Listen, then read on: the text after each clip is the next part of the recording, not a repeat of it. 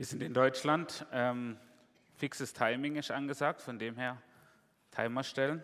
20 Minuten hat Niki mir gegeben. Mal gucken, ob ich sie mal wieder spreng. Einen wunderschönen guten Morgen. Schön, dass ihr alle an diesem dritten Advent euch aufgerommelt habt und hier im Gottesdienst dabei seid. Egal ob hier vor Ort oder am Livestream, richtig schön, dass du mit dabei bist. Und ich freue mich, wenn ich so in die Runde schaue, so viele Gesichter zu sehen, die ich noch gar nicht kenne. Schön, dass du heute das erste Mal hier bist, dass du dich auf das Abenteuer Gottesdienst hier in der Gemeinde einlässt. Ich bin Benny und wir befinden uns aktuell mitten in der Predigtreihe Dein König kommt. In den letzten zwei Wochen haben wir so einiges gehört davon, wie Jesus in diese Welt kommt und was das für eine Bedeutung für unseren Alltag, für unser alltägliches Leben hat. Niki hat begonnen, Niki, unser Pastor, ähm, und hat uns eingestimmt, dass Jesus als demütiger, demütiger König, als Retter und als Friedefürst kommt. Und letzte Woche konnten wir von Sammer hören, wie mit seinem Kommen die Wüste unseres Lebens in eine blühende Blumenwiese verwandelt wird und wie wir durch ihn keinen Durst mehr leiden müssen. Heute wollen wir an diese Predigten anknüpfen und schauen, welche weiteren grundlegenden Auswirkungen sein Kommen auf unser Leben hat und welche neuen Möglichkeiten sich dafür damit für uns auftun. Und dazu werden wir ein weiteres Mal in das Buch des Propheten Jesaja schauen. Aber bevor wir damit beginnen, habe ich euch noch eine Frage mitgebracht.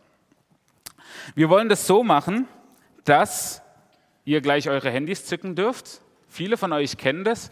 Ähm, wir haben einen QR-Code eingeblendet, wenn der Beamer tut. Genau, oder ihr geht auf die Webseite www.slido.com und gebt dann diesen Code ein, der hinter dem Hashtag steht. Jetzt aber zur Frage. Ich würde gerne wissen, worauf wartest du gerade? Advent stammt, der ursprüngliche Gedanke des Advents stammt aus dem äh, späten, aus der späten Antike beziehungsweise aus dem frühen Mittelalter und beschreibt von daher sowas wie eine Zeit des Wartens und der Vorbereitung. Warten und vorbereiten. Worauf wartest du? Was sehnst du mit deinem ganzen Herzen herbei? Ihr habt kurz eine Minute Zeit und dann wird Debbie die Slido-Umfrage freigeben und wir werden mal eure Antworten anschauen. Genau, die Frage, worauf wartest du gerade? Zweisamkeit mit Gott, eine gesunde Tochter, auf unser Baby, Zeit zu zweit, eine Chance, um das Evangelium weiterzugeben, neue erste Liebe und Intimität mit Gott. Hey, wir sind richtig christlich unterwegs heute Morgen. Ähm, bei mir sah das nicht so aus. Also als ich mich damit beschäftigt habe, ähm, worauf ich eigentlich gerade warte, ist mir als erstes der Laptop eingefallen, den wir ähm, meiner Frau in der Black Friday Week äh, bestellt haben der äh, eigentlich Anfang äh, des Monats hätte kommen sollen, der bis jetzt aber noch nicht da ist. Auf erneutes Nachfragen wurden wir auf kommenden Dienstag vertröstet. Mal schauen, ob er wirklich dann am Dienstag losgeschickt wird und am Ende der Woche bei uns eintrudelt. Aber zugegebenermaßen diese Überlegung von Bestellung, Geschenke, vielleicht schönes Wetter, vielleicht irgendwie ähm, ja, ein leckeres Essen, das sind relativ banale Gründe. Ihr seid da viel vorbildlicher, ihr seid schon richtig stark unterwegs. Ähm, und ich musste in einem zweiten Schritt, als ich mir darüber Gedanken gemacht habe, an all die Menschen denken, die jetzt gerade Hunger leiden, die aufgrund von Naturkatastrophen und Kriege darauf warten, dass sie wieder zurück nach Hause kommen können die sich darauf hoffen, dass sie ihre Liebsten wiedersehen können.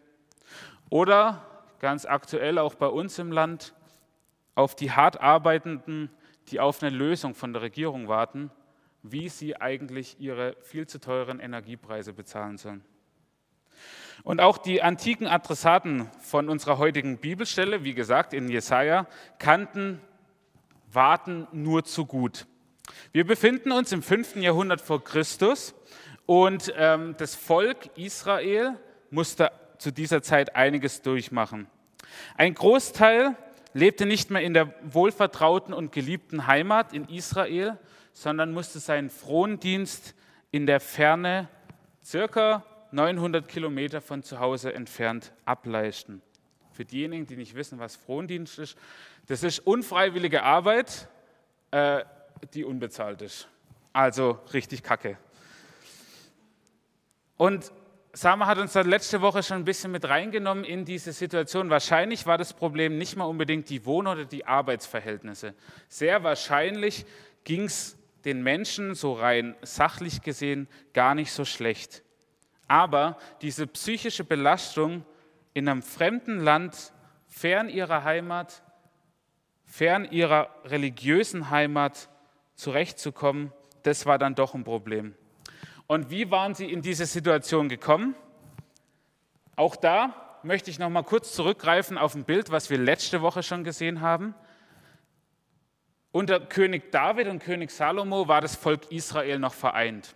In den folgenden Jahren haben sie sich dann aber aufgespalten in ein Nordreich Israel und in das Südreich Juda. Und beide Königreiche hatten ihre eigenen Herrscher, die mal mehr und die mal weniger mit Gott unterwegs waren, je nachdem, worauf sie gerade Lust hatten.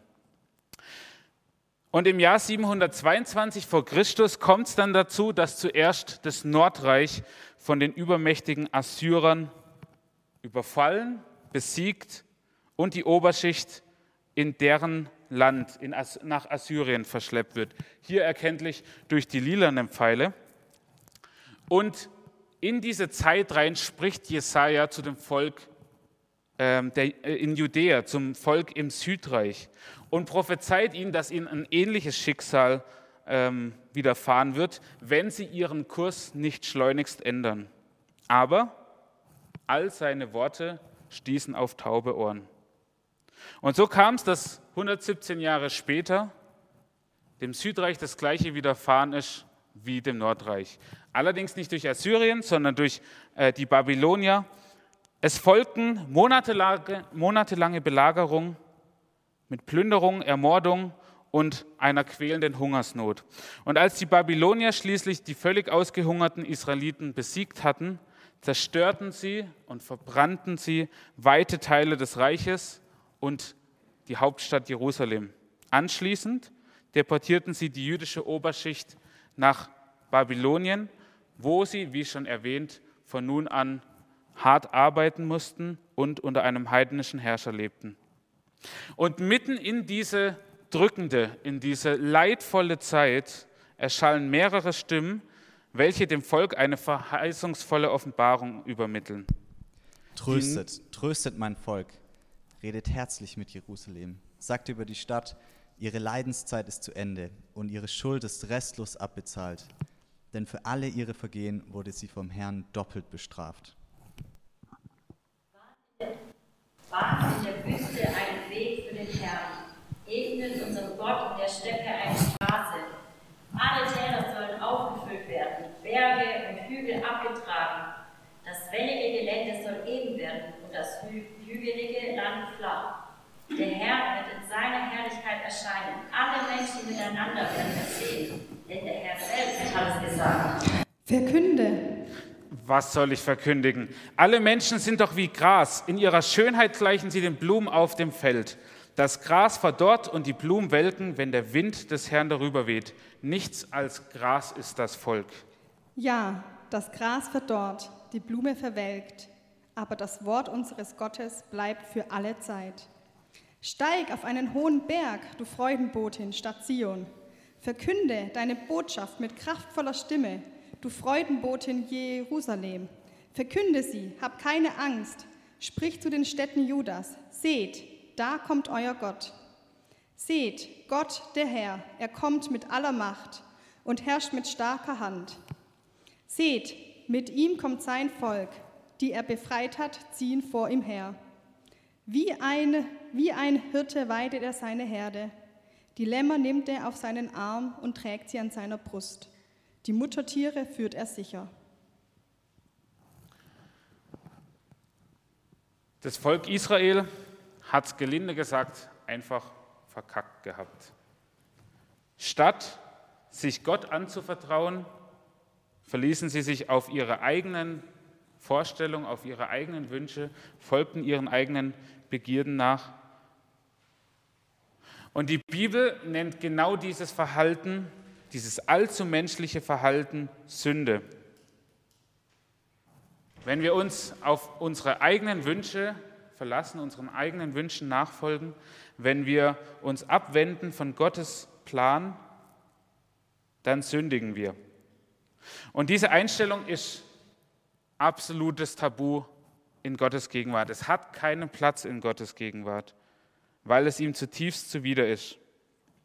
Sünde und Gott, das passt einfach nicht zusammen. Und es ist kein antikes Phänomen, was wir vielleicht im Alten Testament finden, sondern das ist ein biblischer Grundsatz, der sich durch die komplette Bibel zieht und der, der auch noch heute Bestand hat. Ich habe euch zwei Verse mitgebracht aus dem Neuen Testament, einen in Römer, einen in Epheser, wo wir lesen können, alle, und es meint die Menschen damals, zur Zeit des Alten Testaments, des Neuen Testaments und wir heute, alle sind schuldig geworden. Wir haben keinen Anteil mehr an der Herrlichkeit Gottes. Wir sind weg von Gott. Wir kommen nicht mehr an ihn ran. Und in Epheser, denn eins müsst ihr wissen, jede Art von Unzucht, Unsittlichkeit und Habgier ist ja nichts anderes als Götzendienst. Wer dies tut, erhält kein Erbe im Reich von Christus und von Gott. Gott nutzt heidnische Völker, die Assyrer und die Babylonier, um sein Volk zu richten und in die Verbannung zu führen. Harte Botschaft, oder? Gut, dass wir hier nicht aufhören. Denn es geht weiter. Auch wenn Gott die Israeliten aus ihrem Land und aus der Vertrautheit der Gegenwart Gottes äh, verbannt, dann lässt er sie trotzdem nicht alleine. Er hat sie nicht abgeschrieben und er interessiert sich weiterhin für sie. Gottes Liebe für sein Volk bleibt ewiglich bestehen und sein Blick bleibt nicht an den Verfehlungen der Schuld bzw. der Sünde hängen, sondern geht so viel tiefer. Darum geht er ihnen nach, auch nach Babylon, und lässt sie nicht aus dem Blick. In dieser leidvollen Zeit sieht er ihre Gefühle, ihre Wünsche, ihre Sehnsüchte und wendet sich ihnen zu, will ihnen helfen. Und auch hier diese Aussage, ist erneut kein Einzelfall, sondern eine grundsätzliche biblische Wahrheit. Gott wendet sich uns Menschen zu. Sama hat es letzte Woche damit beschrieben, ja, die Strafe Gottes ist gerechtfertigt. Wir haben Mist gebaut und Gott muss uns dafür richten. Aber Gott ist nicht nur ein gerechter Richter, sondern er ist auch liebevoll und barmherzig. Er möchte uns gegenwärtig sein, so wie wir in, das, es in dem altbekannten Lied von Gerhard Terstegen ähm, hören oder singen können. Und dabei ist erstmal völlig unwichtig, was du dazu denkst, wie es dir damit geht, ob du Gott wahrnimmst, ob du ihn wahrnehmen willst oder nicht. Gott nimmt dich in deiner Situation wahr. Er weiß genau, aus welcher Situation du heute kommst und was dich beschäftigt und wie es, in, wie es dir in deinem tiefsten Inneren geht. Er sieht die Müdigkeit, die Trauer, den Schmerz, vielleicht das Verlangen.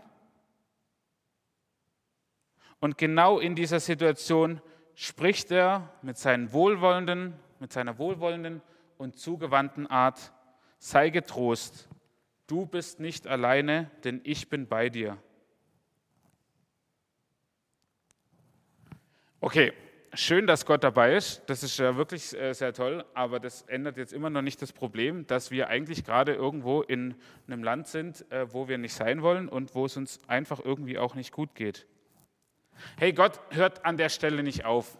Gott ist nicht nur derjenige, der sich dir zuwendet, der dich sieht, der dich wahrnimmt in deiner Situation, sondern er ist der, der sich dir gänzlich zuwendet und der für dich nach einem Lösungsweg suchen will. Wohl wissend, dass seine Menschen es niemals schaffen können, aus eigener Kraft aus dem Sumpf der Sünde zurück in seine heilige Gegenwart zu kommen. Und so kommt, dass er nach circa 70 Jahren in der Gefangenschaft in Babylonien dem Volk begegnet, hier zu lesen, dass er einem Botschafter erstmal begegnet und äh, der wiederum diese Freudenbotschaft verkünden soll. Aber was er sagt, ist von markanter Schärfe. Deine Leidenszeit ist zu Ende. Die Schuld für deine Vergehung ist doppelt bezahlt. Die Zeit, in der das Volk Israel in der Ferne, in der Verbannung leben musste, ist vorbei. Gott zieht einen Schlussstrich drunter. Er ist bereit, die Bestrafung zu vergeben oder also die, aufhören zu bestrafen und stattdessen einen Neuanfang zu machen, die, das Volk zurück in seine Heimat zu holen. Und an der Stelle möchte ich bewusst kurz, oder was heißt kurz, für die folgende Zeit den Fokus aufziehen, raus von dieser Situation vom Volk Israel, wie sie in Babylonien sind, wie sie im Exil sind, in der Gefangenschaft sind, raus auf eine gesamtgeschichtliche Perspektive. Würden wir die Situation nur auf die im Exil lebenden Israeliten beziehen, so könnten wir den vollen Umfang dieser Worte gar nicht verstehen. Ja, die Prophezeiung hat definitiv einen lokalen zeitlichen ähm, Gesichtspunkt. So können wir später lesen, ähm, dass das Volk Israel tatsächlich aus Babylonien wieder gehen durfte, dass sie unter dem König Kyros ähm, der, der Herrscher der Perser war, dass sie zurück in die Heimat kehren durften und dass sie einen Tempel aufbauen durften. Und ja, Gott führte sein Volk auch sicher zurück nach Hause, wahrscheinlich durch große, weite Teile kargersteiniger Landschaft, so wie wir das in Vers 3 und Vers 5 lesen können. Aber gleichzeitig leiten diese verheißungsvollen Worte doch auch was viel Größeres ein das Kommen des Messias. Ein Ereignis, das bereits zur Zeit des Alten Testaments herbeigesehnt wurde und das von nun an den Lauf der Welt grundlegend verändern sollte. Die Zeit der Bestrafung, die Zeit des Leides neigt sich dem Ende zu und stattdessen bricht eine neue Zeit an, die von der Gewissheit geprägt ist, dass Sünde nicht die endgültige Macht über uns Menschen hat und dass das Leid eines Tages sein ewiges Ende finden wird. Das ist eine unglaubliche Botschaft, weil Gott die Welt auf einmal komplett neu ordnet. Wie will er das umsetzen? Wir haben noch ein paar Minuten. In, Minuten, in den Minuten möchte ich anhand des Textes kurz schauen, wie ähm, er die Welt neu ordnet und damit seinen Rettungsplan umsetzt. Wenn wir in den Vers 5 springen, dann können wir sehen, der Herr wird in seiner Herrlichkeit erscheinen, alle Menschen miteinander werden es sehen. Okay, also dieser Vers berichtet nicht davon, dass irgendein Mensch, dass irgendeine Naturkatastrophen, dass irgendwelche Naturgewalten eingreifen und die Dinge ändern, sondern sie berichten davon, dass der Herr, Gott, in seiner Herrlichkeit kommt. Um die Umsetzung dieses einzigartigen Planes zu äh, ermöglichen, fordert es nur eine einzige Sache, die allerdings nichts weniger ist als das Kommen und Eingreifen des Herrn aller Heere oder um es im O-Ton unserer Predigtreihe zu sagen, des Königs aller Könige. Nur er kann das Unmögliche möglich machen und die Kluft zwischen unschuldbefleckten Menschen und seiner Herrlichkeit bzw. Fehlerlosigkeit überbrücken. Und an Weihnachten feiern wir genau das. Gott, der König aller Könige und der Herrscher aller Herrscharen, begibt sich mitten in das Leid und den Schmutz dieser Welt, um uns so eine ganz neue Perspektive zu eröffnen. Wo in unserem Leben und in unserem Herzen gerade noch garstige, ausgetrocknete Wüstenlandschaft war, gesäumt von abgrundtiefen Schluchten der Sünde und unüberwindbaren Bergketten der Schuld, tut sich nun ein Weg auf, der Heil und Leben mit sich bringt, so wie wir das gerade in dem Lied Macht hoch die Tür gesungen haben. Gott bahnt sich diesen Weg durch die Wüste deines Lebens. Viele jüdische ähm, Gläubige, Schriftgelehrte, ähm, Priester dachten damals, dass es tatsächlich in allem Glanz, in Prunk und Gloria sein wird, wenn Jesus wiederkommt oder wenn der Messias kommt. Wir wissen heutzutage, dass es ganz anders kam. Der Messias kam nicht mit seiner Herrscher, sondern er kam als kleines Kind auf die Welt, wurde in einer Futterkrippe geboren, war klein, schwach und ärmlich. Und trotzdem, mit Jesu Kommen in diese Welt, startet Gott die letzte Phase seines Projekts Wiedervereinigung, wodurch die Verbindung zu ihm endgültig wiederhergestellt werden soll. Jesus behauptet von sich selber in Johannes 14, Vers 6, ich bin der Weg, die Wahrheit und das Leben. Niemand kommt zum Vater als durch mich. Jesus ist dieses letzte Bindeglied, was die Tür öffnet, damit wir wieder in die Verbindung treten können. Und vielleicht mag der ein oder andere jetzt sagen, ja, das ist schön und gut, was du da uns auftischst, aber in der Bibelstelle, ich lese das ganz anders. Ich lese da was von Herrlichkeit, ich lese da was von Macht, von herrschender Hand, der mit seinem Volk einzieht. Darunter stelle ich mir nicht so ein kleines Kind vor.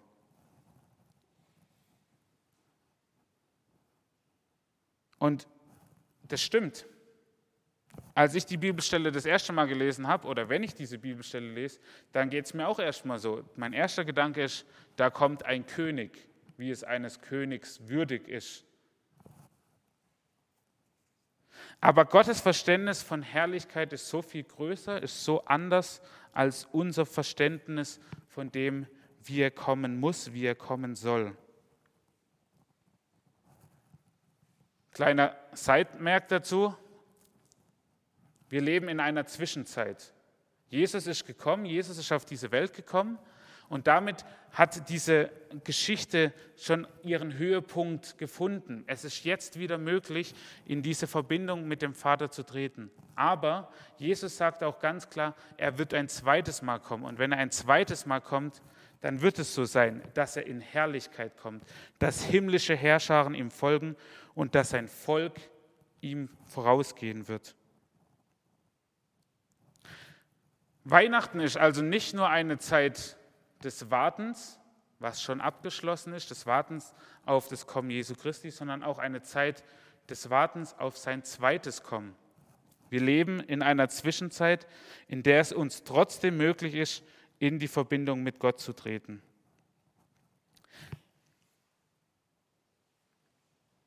Jetzt die Frage, was bedeutet das für uns? Es ist ja schön und gut, dass wir in dieser Zeit leben, dass Jesus wiedergekommen ist. Diese Textstelle hat auch eine ganz klare Forderung an uns, die ich jetzt in den letzten paar Minuten noch kurz anreißen will. In Vers 3 lesen wir, bahnt in der Wüste einen Weg für den Herrn, ebnet unserem Gott in der Steppe eine Straße, alle Täler sollen aufgefüllt werden, Berge und Hügel abgetragen. Das wellige Gelände soll eben werden und das hügelige Land flach. Der Herr wird in seiner Herrlichkeit erscheinen, alle Menschen miteinander werden es sehen. Und in Vers 6 geht es weiter und wir hören, verkündige, sprich zu Israel, sprich zu den anderen Städten Judas. Seht, da kommt euer Gott. Seht Gott der Herr, er kommt mit aller Macht und herrscht mit starker Hand. Ich nehme zwei Punkte raus. Punkt 1, Vorbereitung treffen.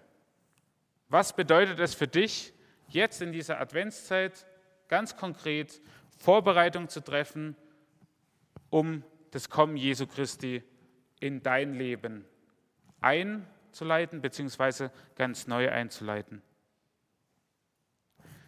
Jesus möchte in die Wüste deines Lebens kommen. Er möchte dich verändern und, wie Sammer das äh, letzte Woche richtig schön bildlich beschrieben hat, die Wüste in eine blühende Landschaft verwandeln.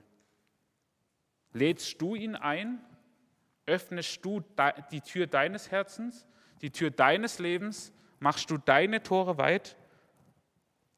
Und der zweite Punkt, vielleicht ist der für dich viel mehr dran.